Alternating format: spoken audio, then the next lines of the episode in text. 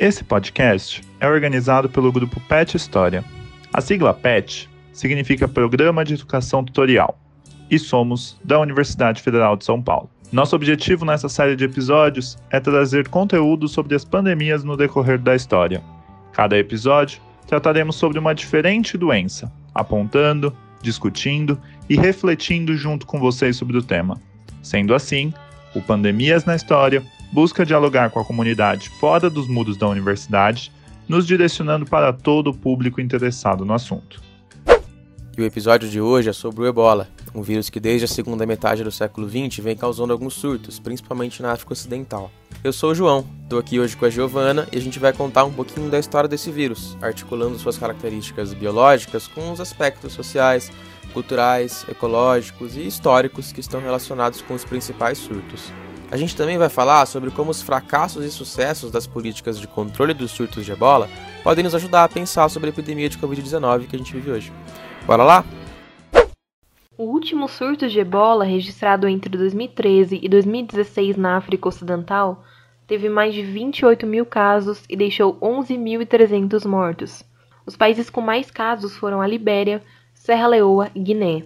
A Nigéria, Mali e Estados Unidos tiveram alguns poucos casos, enquanto que o Reino Unido, Senegal, Espanha e Itália tiveram um caso confirmado cada país. Principalmente com a chegada do vírus na Europa e com as altas taxas de mortalidade registradas, o mundo temeu uma pandemia, ou seja, a disseminação mundial do ebola.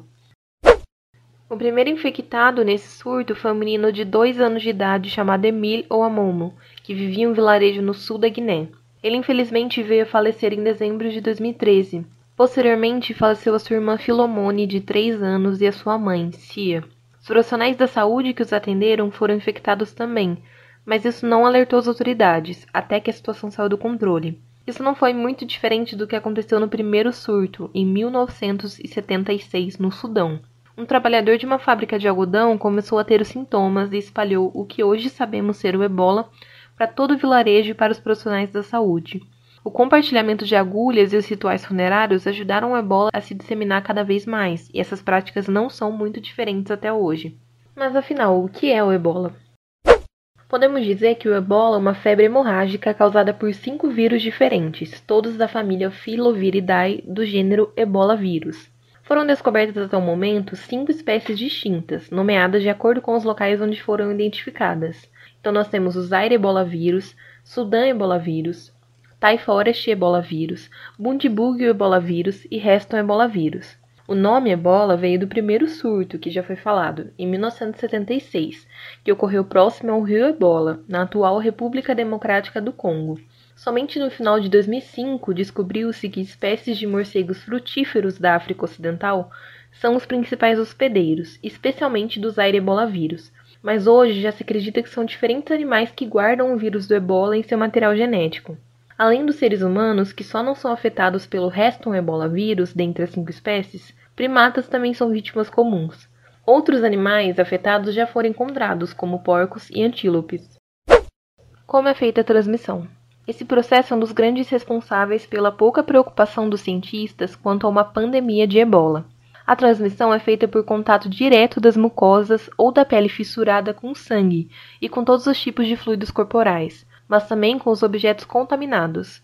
Além da necessidade desse contato direto, muitos surtos foram iniciados pelo manuseamento de carne de animais selvagens contaminados. Uma das grandes preocupações é sobre a taxa de mortalidade do ebola, que varia de 50% aos assustadores 90%, dependendo do surto e da espécie do vírus responsável. No último surto de 2014, a taxa foi por volta de 59%.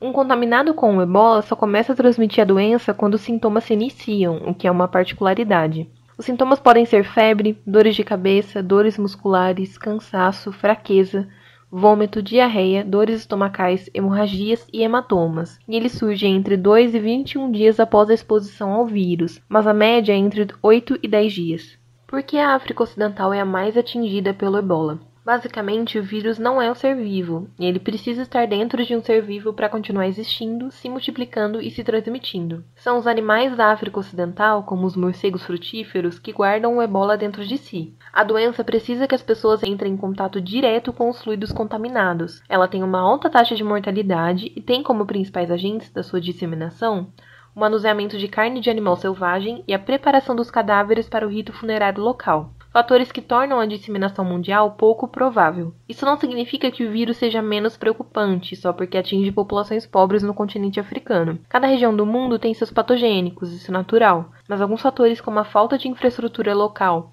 e a demora para a tomada de ação por parte dos órgãos mundiais afetam a relação desses patogênicos com a população local.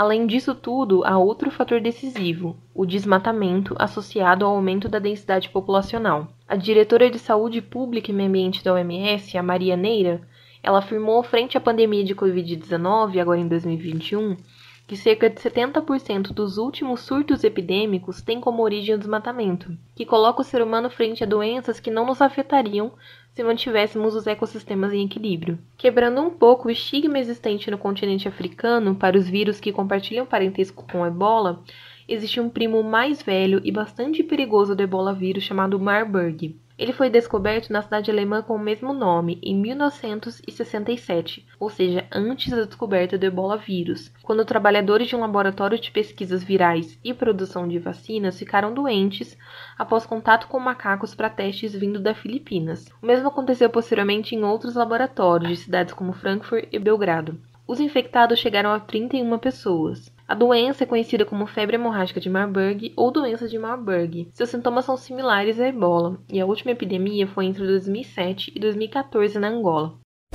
Bom, a gente está gravando esse podcast em 2021 e por agora é quase impossível falar de outras epidemias sem tentar estabelecer paralelos ou comparações com a situação que a gente vive hoje, meio à pandemia do Covid-19. Nesse sentido, acho que é legal a gente se atentar, por exemplo, para as diferenças entre as taxas de mortalidade e de transmissão entre o ebola e o coronavírus. Os surtos de ebola chegam a matar de 50 a 90% das pessoas infectadas, mas acontecem de maneira bem mais localizada, tendo dificuldade para se espalhar para outros lugares do mundo ou mesmo para outros lugares da África.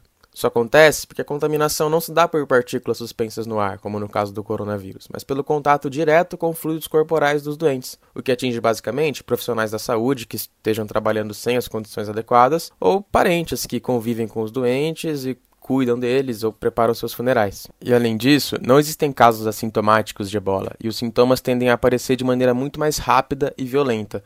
Ou seja, é muito improvável que uma pessoa viaje contaminada espalhando o vírus para diferentes lugares basicamente porque ela não vai ter nem saúde e nem tempo para isso. Já o coronavírus mata proporcionalmente menos, mais ou menos 3% dos infectados, mas a gente viu a forma como a doença se espalhou rapidamente pelo mundo todo, chegando a números absolutos de mortes muito maiores que os do ebola. Ou seja, dá para pensar que o que é tão perigoso no coronavírus não é bem a taxa de mortalidade, mas sim a facilidade da transmissão da doença. Por isso que o isolamento social é a principal forma de combater o vírus, e o fato de o governo brasileiro ter se recusado a adotar políticas eficazes nesse sentido ajudou a explicar o fracasso do controle da pandemia por aqui. Além dessa, tem outra lição valiosa para o enfrentamento de qualquer epidemia que a gente pode aprender a partir da forma com que o último surto de ebola começou a ser controlado, a partir de 2014. Como a gente já falou nesse episódio, boa parte das contaminações de ebola aconteciam nos rituais funerários, que em muitos países da África Ocidental envolvem o contato direto com o cadáver, ou a limpeza e o preparo do corpo por mulheres da família. Os governos e autoridades sanitárias internacionais não tiveram muito sucesso ao tentar restringir esse tipo de atividade. E aí vale lembrar que o continente africano até hoje convive com problemas como guerras civis, níveis muito elevados de pobreza, que são consequências das décadas sob domínio imperialista de países europeus no século XX. Por isso, boa parte da população age com bastante desconfiança frente às intervenções internacionais nos seus países. Então, as restrições impostas sobre os rituais funerários, que são de bastante valor religioso e cultural para boa parte da África Ocidental, só geravam mais desconfiança e ressentimento na população motivando, por exemplo, manifestações para impedir a entrada de profissionais de saúde nas comunidades. A situação só foi contornada a partir da criação de missões interdisciplinares que contavam com lideranças locais, sanitaristas, historiadores, linguistas, antropólogos e diversos estudiosos de cultura africana que atuavam na conscientização da população e na elaboração de protocolos sanitários e funerários que fossem seguros em meio aos surtos de ebola e que respeitassem as tradições culturais e religiosas locais.